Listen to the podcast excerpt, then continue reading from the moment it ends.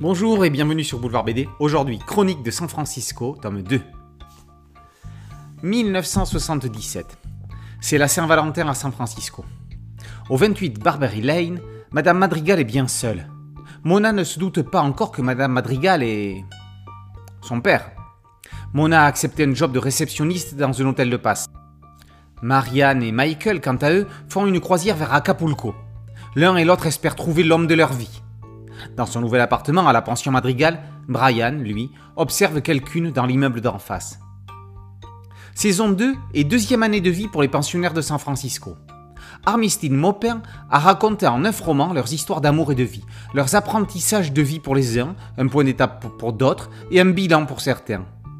San Francisco est une ville internationale, Populations japonaises, chinoises, russes, irlandaises, italiennes, françaises et autres forment le melting pot franciscané.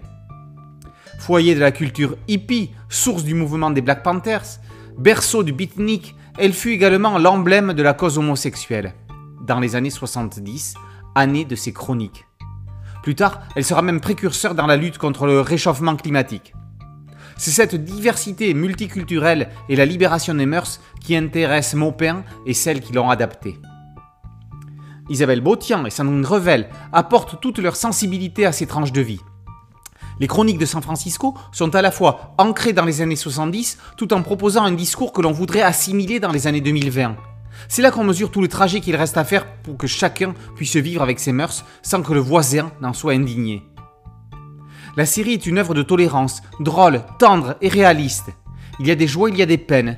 Quelqu'un a appelé ça du blues. C'est peut-être tout simplement la vie. Et alors qu'on ne peut que se réjouir qu'une femme soit sacrée Grand Prix du Festival d'Angoulême, il manque quand même Sandrine Revel dans la shortlist des possibles sans vouloir juger du talent des autres, la variété de ses productions, la richesse de son trait et sa remarquable bibliographie font d'elle une autrice plus complète dans le média bande dessinée qui est censé allier des histoires et des dessins de qualité. Revel est un futur Grand Prix en puissance. Les Chroniques de San Francisco est un This Is avant l'heure, une histoire où l'on pourrait croire qu'il ne se passait rien, mais où il se dit tout.